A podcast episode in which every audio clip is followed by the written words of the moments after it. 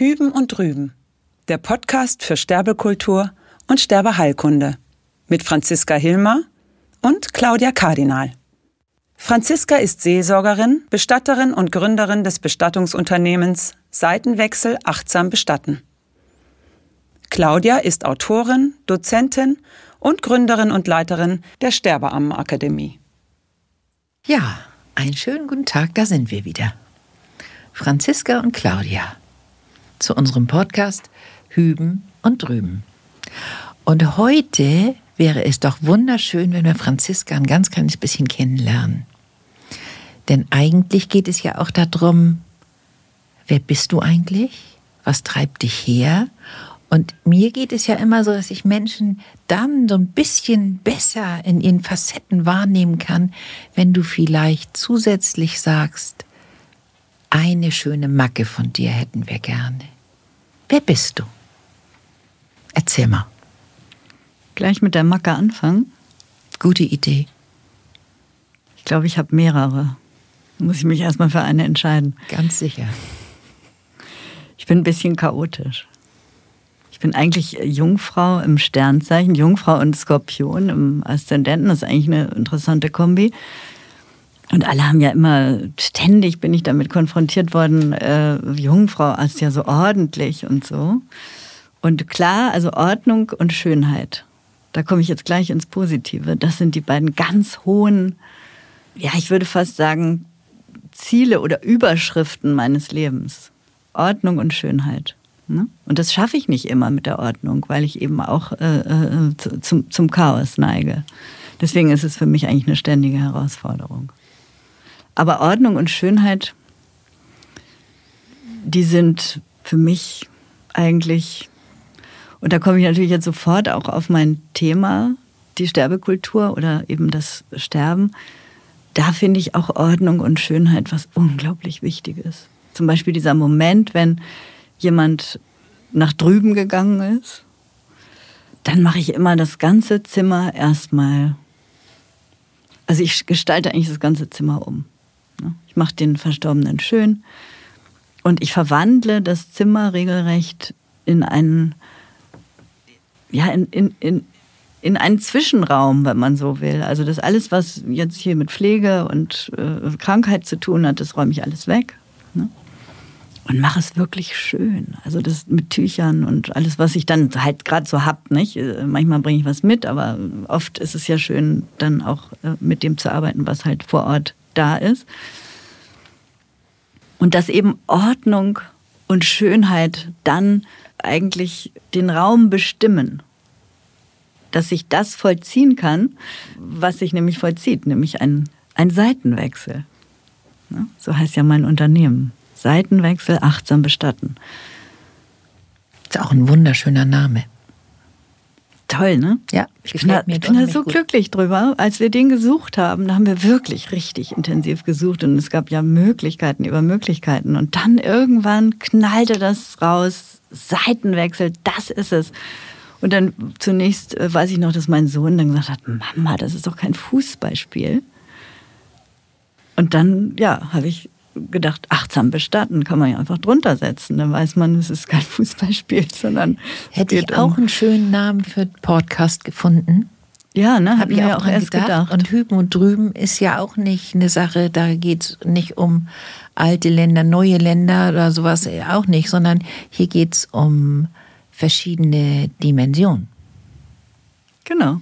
Genau. Also für mich geht es um hier und dort, wobei die interessante Frage natürlich ist, ist es wirklich hier und dort oder ist es nicht so sehr eins und wir merken es bloß nicht mehr? Ne? Könnte, könnte gut sein, ne? Ja. Ja, Ordnung und Schönheit sind sozusagen die Überschriften meines Lebens. Wer bin ich?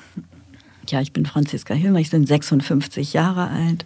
Und ich bin eigentlich ein Mensch, äh, das finde ich total irre, dass ich heute sagen kann, der richtig gerne lebt. Und das war nämlich nicht immer so in meinem Leben. Und das finde ich auch äh, äh, schön, dass eigentlich das Labile und Instabile meines Lebens zu einem Thema geworden ist. Also sozusagen nicht. In meiner Familie gibt es Suizid äh, ne, das ist ja immer interessant, dass man sagen kann, wenn Suizid in einer Familie ist, dann gibt es eine allgemeine Instabilität. Dann findet man es hier, dort, ne? dann wird es von der Mutter zum Kind weitergegeben oder dann hat es plötzlich der Onkel oder also ne, es ist einfach dann drin. Und für mich ist das Thema Suizid äh, durch ganz starkes eigenes äh, Erleben zu etwas geworden, dass ich eigentlich sehr, wie soll ich sagen, stabil fast bin an der Stelle, dass der Übergang ein anderer sein muss. Also der Übergang, der Suizid, das ist etwas wie so eine kleine Notlösung.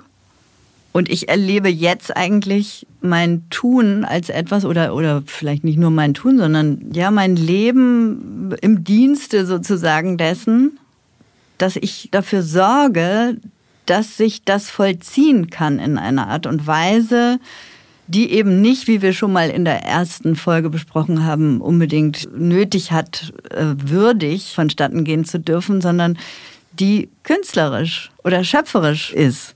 Und das ist ja, wenn ich nochmal zurückkomme, wer ich eigentlich bin. Ich habe ja in, in meinem ersten Beruf hm, Kunst studiert und war mal Künstlerin und bin immer noch eigentlich ein sehr künstlerischer Mensch. Und ich finde eben das Künstlerische, du hast mich das, glaube ich, mal gefragt, nicht? Äh, äh, das hast du jetzt heute noch nicht gefragt, aber was denn das Künstlerische mit dem Tod zu tun hat. Und ich finde, das hat ganz viel miteinander zu tun. Weil es ist ein, ein künstlerischer Prozess, ist ja, ist ja etwas Schöpferisches, das heißt etwas Kreatives, etwas es hat immer etwas mit Ringen und mit Stirb und Werde eigentlich zu tun. Ne? Und es hat auch etwas mit Opfern zu tun. Das heißt, wenn ich jetzt zum Beispiel ein Bild male, dann kann es sein, dass ich irgendeine bestimmte Stelle im Bild äh, finde ich ganz toll, ja. Und dann, und dann könnte ich jetzt sagen, so diese Stelle, die, die mache ich jetzt so stark. Und dann habe ich aber nachher ein Bild, das sieht irgendwie, ist völlig unstimmig. Ja, weil da ist irgendwie eine Stelle, die ist ja interessant und toll, aber alles andere sieht irgendwie. Ne? Das heißt, ich müsste möglicherweise, so habe ich es in meinem äh, künstlerischen Tun früher äh, häufig erlebt, ich muss diese eine schöne Stelle, die muss ich sogar eventuell opfern. Da muss ich sogar bereit sein zu sagen, so auf die verzichte ich jetzt zugunsten des gesamten Bildes, damit da was zusammenkommt. Und so ist für mich ja auch das Leben und das Sterben, das, dass, dass wir immer wieder bereit sind, etwas herzugeben und aber auch hoffen dürfen oder sogar tief, also ich gehe tief davon aus, dass sich immer wieder neue Räume eröffnen aus, aus diesem Verzicht heraus oder aus diesem mit Leid verbundenen. Ich frage mich gerade, ob wir bereit sind, das abzugeben. Glaube ich nicht. Wen meinst du mit wir? uns Menschen allgemein. Ich weiß, ich möchte ganz, ich möchte meine Lieben, möchte ich behalten. Ich komme nur nicht drum rum, sie abgeben zu müssen. Denn hier, das, der Tod hat andere, möglicherweise das Leben und der Tod, die haben andere Pläne. Hm. Ich sehe das irgendwie anders. Ich, mhm. ich habe da tatsächlich immer wieder darüber nachgedacht, wie wäre das für mich, wenn die liebsten Menschen in meinem Leben die Seite wechseln würden. Und ich glaube, dass ich damit umgehen könnte. Das heißt nicht, dass ich nicht unendlich traurig wäre, aber du zweifelst an, dass wir dazu bereit sind. Und ich glaube, dass diese Bereitschaft tatsächlich was damit zu tun hat, was man für ein Menschenbild hat. Und ich glaube, es geht mir darum, dass ich sage, ich habe größte Hochachtung vor dem Schmerz. Mhm. Und deswegen meine ich das, dass ja. ich sage, es kann sich nach Jahren denn, kann die Person was anderes drüber sagen, die mhm. betroffene Person. Aber im ersten Moment macht die das nicht freiwillig. Nee, das ist sicher richtig. Das kann Jahre dauern und manchmal ist nicht sicher, ob die Person da wieder rauskommt. Es kann auch sein, dass sie bis zum Ende ihres Lebens in einer tiefen Verzweiflung mhm. sitzen bleibt. Ja. Naja, es ging ja jetzt darum, wer ich bin und tatsächlich kann ich an der Stelle jetzt einfach ganz ehrlich sagen, dass ich in meinem Leben schon so viel Schmerz erlebt habe. Mhm. Also wirklich richtig, richtig tiefen Schmerz, immer wieder und wieder also schon wirklich auf Knien gelegen habe manchmal in meinem Leben und geweint habe. Und dass es zu etwas jetzt geworden ist, deswegen habe ich auch vorhin gesagt, dass ich ja. eigentlich staune und irgendwie es toll finde, dass ich, dass ich sagen kann, ich bin jemand, der gerne lebt. Wunderschön. Das ist richtig so, dass ich sagen würde, tschakka. Ja, ist wirklich toll, ne? Ja. Ich auch richtig, da kribbelt es jetzt bei mir überall. Ja, Gänse, das sind so ein paar Gänsehautmomente. Hm. Ne? Ja. Und die das erst rund machen. Ich fand das so wunderschön, wie du gesagt hast. Schönheit und Chaos. Schönheit und Ordnung. Schönheit ich hatte, ich hatte gesagt, so. das Schöne ist, ne, die Überschrift ist Schönheit und Ordnung und habe aber gleichzeitig gesagt, ich, ich, hätte auch so einen ja, ja, okay. Hang zum. Ich fand, ich fand, guck mal, da habe ich was extra reingesetzt. Ne?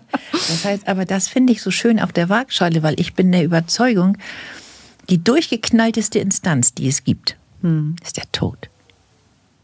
Knallt alles jenseits von hm. jeder Form von Vernunft und jetzt wäre das doch richtig, ja. das und das und knallt der einfach auseinander wie eine Explosion. Ja, ich nenne das immer so, dass wenn der Tod kommt, dann, dann schlägt er ein. Ja. Ja, also richtig mit Wumms. Also Absolut. mit einem Knall und ja. nichts ist mehr so, wie es eben noch nichts war. Nichts mehr. Kein Stein bleibt auf dem anderen. Und das, deswegen finde ich, glaube ich, tatsächlich, ich, guck mal, das war natürlich eine freudsche Fehlleistung und gleichzeitig gefällt mir das sehr, dass ich dich auch mit Chaos und Schönheit mhm. verbinden kann. Finde ich auch gut, dass du mein, äh, mein, mein durchaus hattest ja erst nach, nach äh, Schwächen gefragt, dass du meine äh, größte Schwäche vielleicht äh, schon gleich so wunderbar hochhebst. Denn in der Schwäche, das ist es ja, liegt eben doch ja immer eine unglaubliche Stärke. Ne? wenn wir zu, Schluss, dazu stehen. Und zum Schluss weißt du nämlich nicht mehr, was eine Macke und was ein Talent ist. Mhm. Ist zauberhaft, oder? Ja. Ja. Ist wirklich schön. Mhm. Das heißt, ich brauche noch eine Idee oder ich hätte gerne noch eine Idee davon, wieso bist du denn dann Bestatterin geworden? Was, wie ist das denn gekommen? Naja, das mache ich jetzt mal, glaube ich, ganz kurz, weil äh, unsere Folge ist bald, die Zeit ist bald schon rum, aber ich quetsche das nochmal eben rein. Nur als ganz kleiner Nur Ansatz, so, ja, vielleicht kommen wir dann irgendwann nochmal drauf zurück. Also wie bei vielen Menschen, ähm, wie im Leben vieler Menschen, ähm, hat es bei mir mit meiner Mutter zu tun, mit dem Sterben meiner Mutter, das mir äh, vor 12, 13 Jahren ähm, ja aufgegangen ist, wie schön es ist, im Umkreis des Todes da zu sein und etwas dafür zu tun. Und gleichzeitig habe ich aber auch schon, schon ganz früh in meinem Leben, schon als Kind, äh, deutlich für mich gefühlt, dass ich hier nur ein Gast bin auf dieser Erde. Also, dass das einfach hier eine, ein Ort ist, wo es darum geht, Dinge auszuprobieren und äh, äh Dinge zu üben. Und äh, für mich war das Leben immer Arbeit eigentlich. also, dass man sich irgendwas erarbeiten muss. Und mhm. dass ich jetzt Bestatterin geworden bin, ist eigentlich für mich total schlüssig, weil eben aus dem Künstlerischen kommt und immer in meinem ganzen Leben immer mit Kunst und Kultur zu tun gehabt haben, mündet jetzt in eben diese, wie ich es immer gerne für mich nenne, Durchlichtung der Sterbekultur, weil es einfach ein Feld ist, was ja nicht nur diese Schwere hat, wie wir es ja in vergangenen Folgen schon angesprochen haben, dieses Tabu und, und damit ja auch so verdichtet ist und unglaublich nötig hat, äh, äh, künstlerisch durchgeschüttelt zu werden. Das heißt, das ist ja genau meine Fähigkeit, da äh, äh Kultur, also sprich äh, künstlerisches Empfinden und, und Spiel reinzubringen. Und wie wunderschön, dass du den Begriff Schönheit mit ins Spiel gebracht hast. Hm. Ganz toll. Ja, deswegen äh, äh sind ja immer Blumen ganz wichtig. Ne? Und oh, zwar haben noch ein paar andere, aber da kommen wir später drauf. Ne, aber Blume jetzt, da habe ich jetzt sofort diese, diese äh, äh, rote Baccarat-Rosen vor Augen, die man manchmal so sieht mit schwarz gekleideten Bestattern. Das fand ich immer irgendwie zum Schütteln, wenn ich sowas gesehen habe. Ne? Und ich liebe eben frische Gartenblumen zum Beispiel. Im Frühling ist es immer besonders schön zu sterben, weil da der Garten so schön blüht. Im Sommer auch noch. Und im Winter hat man natürlich so ein bisschen manchmal das Problem, dass man dann doch mal irgendwas importieren muss. Aber das ist einfach, die, die, die Blume ist eben die Blüte, ist das, was Mhm. zwischen Himmel und Erde eigentlich wächst. Ne? Und im freien Raum sozusagen diese Schönheit verbreitet. Deswegen Blume. Wie schön. Schönes. Unsere Zeit Hm. geht dem Ende zu und ich habe den Eindruck, ich könnte ganz viele von den Fäden aufgreifen und weiterreden. Und wir freuen uns sehr auf unsere nächste Folge und auf unser nächstes Treffen. Wie schön, dass du dich gezeigt hast. Ja, danke. Und tschüss. Mach's gut. Das war Hüben und Drüben. Der Podcast mit Franziska Hilmer und Claudia Kardinal. Bis nächsten Sonntag.